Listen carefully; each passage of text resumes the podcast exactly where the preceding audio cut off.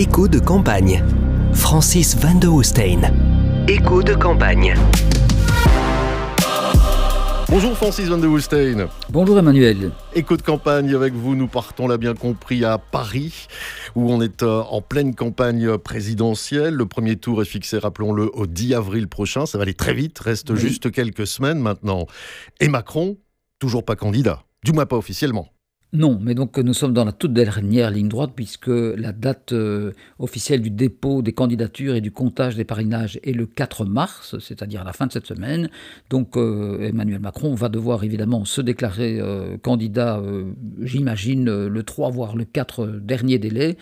Et il faut dire que euh, ce, que ce, qui est intéressant d'analyser aujourd'hui, c'est évidemment l'impact de la, guerre euh, de la Russie contre euh, l'Ukraine et l'invasion de l'Ukraine par la Russie sur cette drôle de campagne électorale française, puisque voilà, jusqu'il y a quelques semaines, enfin même quelques jours, je dirais que on, ne sentait pas vraiment cette campagne électorale.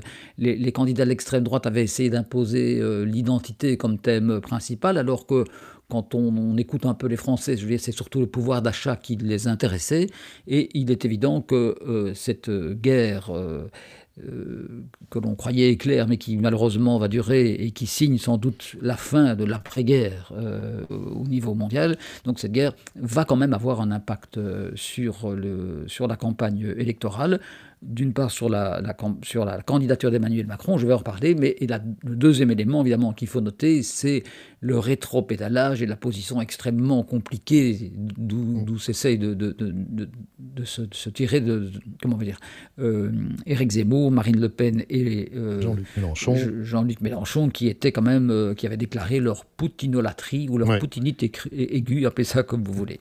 Mais on, va y revenir, euh, Francis.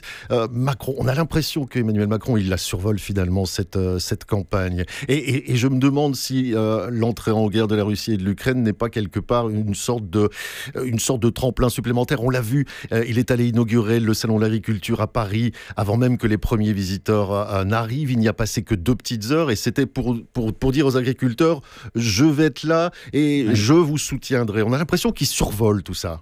Oui, c'est-à-dire que ben, il, ne peut pas, je veux dire, enjamber la campagne, comme on dit, et donc faire comme si, euh, voilà, cette, euh, ce moment de, important dans, l'histoire des Français n'existait pas. Il va donc devoir évidemment se soumettre au, suffrage universel, même si, certains, j'entends, euh, souhaitaient repousser de quelques mois l'élection présidentielle française au motif que justement il n'y aura pas de campagne électorale. Donc ça, c'est déjà exclu. J'ai entendu plusieurs experts dire que euh, on ne pouvait reporter l'élection présidentielle que si les Français étaient dans l'incapacité d'aller voter. Autrement dit, admettons que la Russie euh, euh, envahissent la France. Donc là, il y aurait évidemment un problème, je dirais presque euh, physique, pour que les, Français se rendent aux zones, ce qui ne sera pas le cas le, 10 avril prochain. Donc, mais il est clair que cette campagne électorale, qui n'a pas vraiment commencé, a, voilà, a des allures en effet tout à fait bizarres, puisque ce thème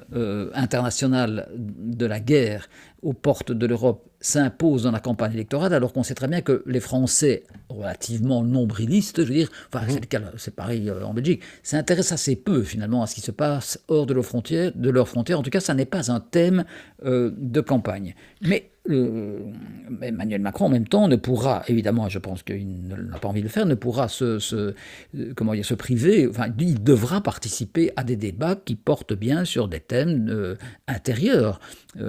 et, globalement, ça va se résumer effectivement au pouvoir d'achat, à l'inflation, à l'augmentation des prix de l'énergie, de, tous les prix, c'est en, France comme, comme en Belgique. Et alors pendant ce temps-là, Francis, trois de ses adversaires, parmi lesquels deux sérieux quand même, Zemmour et Marine Le Pen, eux, ben, ils tentent de faire du rétro-pédalage et de rattraper ce qu'ils ont lâché. Oui, parce que, enfin, souvenez-vous, il y a quelques semaines encore, enfin même quelques jours, euh, ces, trois candidats que vous citez, donc deux à l'extrême droite, Zemmour et Le Pen, et euh, Jean-Luc Mélenchon à l'extrême gauche, euh, déclaraient, je veux dire, leur flamme d'une manière assez, assez forte à l'égard du maître du, du, du, du, Kremlin. Du, Kremlin, pardon, et donc à tel point que voilà, on soulignait leur poutinite aiguë, et ce qui est quand même, oui, voire enfin russophile, poutinolatrie, enfin je Poutinité moi j'aime bien le terme. Oui. c'est vrai, oui. Mais donc, ce qui est quand même assez intéressant, c'est que quand on additionne les intentions de vote de ces trois euh, personnes-là, on arrivait quand même à peu près à 45% des intentions de vote, donc euh, portées par des candidats qui étaient pro-Poutine, ce qui est quand même assez curieux quand on voit un peu le, le basculement de l'histoire, puisque ces trois-là, avait fait des déclarations assez récentes, estimant qu'il ne croyait pas euh, en, que la Russie allait envahir euh, euh, l'Ukraine, d'une part, et par ailleurs, ça, évidemment, le, le, pompon, je dirais, c'est Zemmour qui avait déclaré il n'y a pas si longtemps, en décembre, qu'il faudrait un Poutine à la France. Donc, mhm.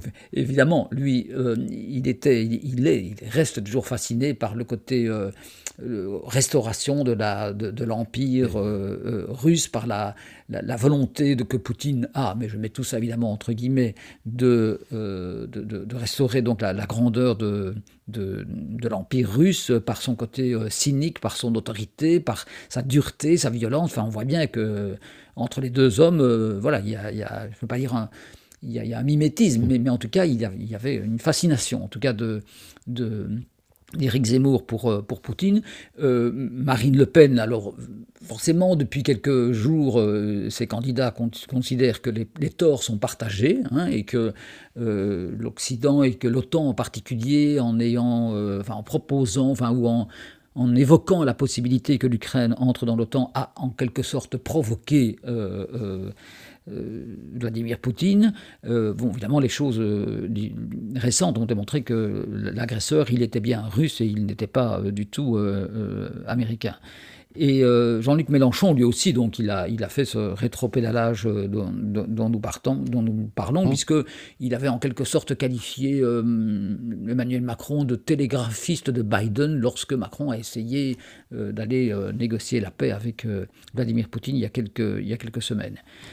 Et, donc, oui, pardon. Mais ils ont vraiment peur que leurs électeurs sanctionnent ces propos-là? Alors évidemment, toute, toute, la question, on va voir dans les prochains jours euh, et les prochains sondages l'influence, l'impact que cette guerre pourra euh, avoir. Mais globalement, donc les, les, experts qui se succèdent sur les télévisions et les chaînes françaises considèrent que euh, c'est plutôt Emmanuel Macron qui pourrait, comment dire, bénéficier de ce qu'ils appellent l'effet ralliement autour du drapeau. C'est-à-dire qu'il y a, semble-t-il, un lien entre les événements dramatiques d'un pays et la courbe de popularité de, son dirigeant. Et ils ont cité plusieurs exemples. Euh, récents, par exemple, quand euh, Emmanuel, euh, quand pardon, Nicolas Sarkozy en août 2008 était allé essayer de calmer déjà les volontés euh, guerrières de, du même Poutine en Géorgie, eh bien, euh, Sarkozy, je veux dire, avait connu une augmentation de, sa popularité. Ça a été le cas aussi de Chirac lorsqu'il s'est opposé à la guerre en Irak, mais là, il faut dire qu'il était en, fin de mandat. Euh, en 1991, lors de la guerre du Golfe, souvenez-vous, Mitterrand avait expliqué pourquoi la, France à ce moment-là devait suivre. Il avait gagné 19 points. Et si l'on veut euh, élargir un peu le spectre, euh, George W. Bush, Bush donc, lui avait gagné 39 points de popularité après les attentats du 11 septembre. Évidemment, donc, tout ça est relatif, mais c'est pour vous montrer que euh, voilà, globalement, la réaction, je dirais, des, hommes et des femmes d'un pays, c'est de se, de se, retrouver, de, se rassembler, voilà, oui, oui, oui, pardon, autour du, autour du, de l'homme qui est de l'homme ou de la femme qui est en place pour euh, en cas d'agression. Donc, c'est Macron va sans doute euh, développer ce sentiment, cette, oui, du président protecteur pour voilà, essayer d'attirer à lui euh, le plus de lecteurs possible. Il, a déjà commencé du reste. Mais alors, les, ce rétro-pédalage hein, de, de Le Pen, de Zemmour, qui n'ont même pas encore leur parrainage, hein, puisque euh, Bérou vient de donner euh, son parrainage à, Le Pen parce qu'il estime que ce serait un déni de démocratie. Arrêtons-nous un petit instant, Francis, si vous le voulez bien, parce que c'est quand même incroyable. Cette campagne n'est décidément pas comme les autres. François Bérou qui donne un parrainage à Marine Le Pen, j'ai presque envie de dire, on aura tout vu. Oui, mais enfin, j'ai déjà souligné ce, fait-là. Je veux dire que parrainer, ça n'est pas soutenir. Hein. Donc parrainer, c'est simplement permettre à une personne qui représente un courant de pensée euh, en France de participer à l'élection présidentielle. Et c'est le cas parce que ce, qui est assez étonnant, c'est que donc trois candidats qui n'avaient pas euh, leur parrainage avaient plus de 10% dans les intentions de vote. Donc euh, reconnaissez que c'était particulier. Il y avait Marine Le Pen, Éric Zemmour et Jean-Luc Mélenchon. Donc honnêtement, il faudra revoir ce système parce que, évidemment, enfin, moi, je, ne partage aucune des, idées de ces, de ces trois extrémistes-là, mais je pense que, voilà, comme on l'a dit tout à l'heure, quand on additionne, ça fait 45%, donc ils, doivent participer à, l'élection. Ils comptent, bien sûr, ils comptent. Donc, et euh, je pense qu'il faut changer ce système-là. François Hollande mon ami, mauvaise décision, avait, déjà euh, fait en sorte que les parrainages soient rendus publics, ce qui évidemment gêne un peu aux entournures des personnes qui veulent simplement que des candidats participent. Donc, euh, alors qu'il y a 42 000 élus qui peuvent donner leur parrainage, je crois qu'il n'y a pas plus de 8 000 qui l'ont réellement fait parce qu'ils sont gênés de soutenir, disons, Pierre, Paul ou, Janine pour, être, euh, pour euh, mhm. intégrer tout le monde. Et, en plus, ces candidats-là, si vous voulez, se servent un petit peu de cet argument-là, c'est ça qui est assez spécieux, si vous voulez, pour dire, voyez, je suis le candidat de l'antisystème puisqu'on ne veut pas me donner les parrainages. Donc ils en jouent tout en craignant de, de ne pas obtenir les 500 voix. Alors, Francis, le rétro-pédalage de Le Pen, de Zemmour, de Mélenchon, à qui tout ça pourrait profiter? Peut-être à Pécresse?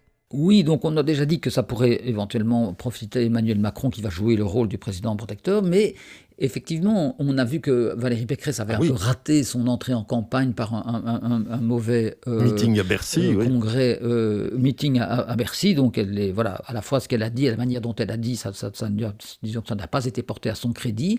Mais il est clair que maintenant, et, donc il y a toujours une lutte un peu entre ces trois-là, donc Zemmour, Le Pen et Pécresse, pour savoir qui sera au deuxième tour. Je pense que ça se jouera entre une de ces trois personnes-là. Et Pécresse avait décroché, mais les événements ukrainiens et le rétropédalage la position délicate de Le Pen et Zemmour, euh, dans laquelle ils sont, on vient d'en parler, pourrait éventuellement euh, provoquer, je veux dire, un, rebond de Valérie Pécresse, qui évidemment habilement utilise maintenant l'inconfort entre guillemets de ces deux euh, rivaux à l'extrême droite.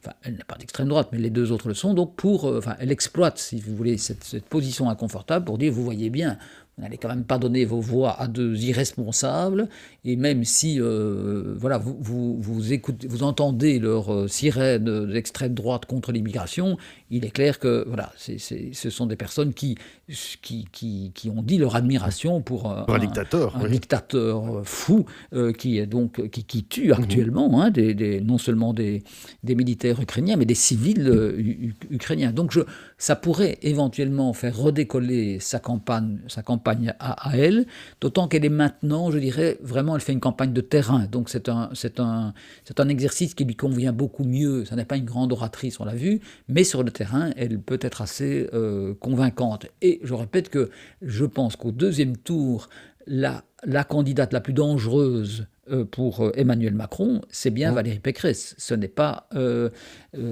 Marine Le Pen. Oui, et puis elle Valérie Pécresse a une épine en moins dans le pied, parce qu'évidemment, en période de campagne, on va gratter, on va voir ce qui se passe derrière. Et il y avait le problème Fillon. Oui, oui, oui, effectivement, c'était quasiment un, boulet, plus qu'une plus qu'une épine, puisqu'effectivement, euh, l'ancien Premier ministre, souvenez-vous, avait deux mandats dans des entreprises russes euh, importantes, et il lui a quand même fallu un peu de temps, je trouve, pour, euh, pour, pour en, démissionner, ce qu'il a fait vendredi, je pense. Et, mais voilà, ça a été tardif. En tout cas, elle est, elle, est libérée, je dirais, de, ce poids-là, et elle peut faire une campagne, je dirais, avec ses tripes et avec sa position qui, qui n'a jamais été ambiguë euh, à l'égard de la Russie, contrairement à tous ceux dont nous avons euh, parlé, puisqu'il faut aussi rappeler que voilà, euh, Marine Le Pen allait faire des rondes jambes au Kremlin, dans l'espoir aussi d'obtenir des financements qu'elle n'avait pas pour sa campagne, en tout cas en 2017. Donc voilà, les je dirais que les choses se clarifient et le fossé grandit encore entre, disons, les candidats qui vont mhm. compter, hein, donc les quatre dont on a parlé, le président sortant bien sûr, mais aussi Pécresse, Zemmour et Le Pen, je crois que euh, voilà, les, les, candidats des deux, du deuxième tour sont parmi ceux-là. Ce sera forcément Emmanuel Macron contre un de ces trois-là. Et puis il y a tous les autres, euh, voilà, qui, qui Jean-Luc Mélenchon, forcément, ne va pas profiter de cette crise, même s'il essaie de, retomber sur ses, pieds mmh. comme un chat qui aurait mal mmh. chu. Et Fabien Roussel, dont chaque semaine nous soulignons un petit peu le côté amusant, voilà, drôle, hein, plaidant tantôt pour la viande, le fromage, le bon vin, le nucléaire. Il faut reconnaître que son étiquette communiste euh, le, gêne aussi euh, enfin, euh, terriblement, même s'il a condamné bien sûr l'invasion de l'Ukraine par la Russie, mais on l'entend beaucoup moins ces derniers temps parce que l'étiquette communiste, c'est comme un, mauvais sparadrap qui lui colle quand même euh, au basque. Très bien. Merci beaucoup euh, Francis. Donc euh, la candidature de Macron, elle, on l'attend forcément cette semaine, vous disiez jeudi ou vendredi. Oui, en effet. Donc notre prochain podcast sera consacré sans doute à l'entrée en campagne d'Emmanuel Macron et aux suites de la guerre entre la Russie, enfin de la Russie contre l'Ukraine sur la campagne électorale. Merci beaucoup Francis. Merci beaucoup. Merci Emmanuel.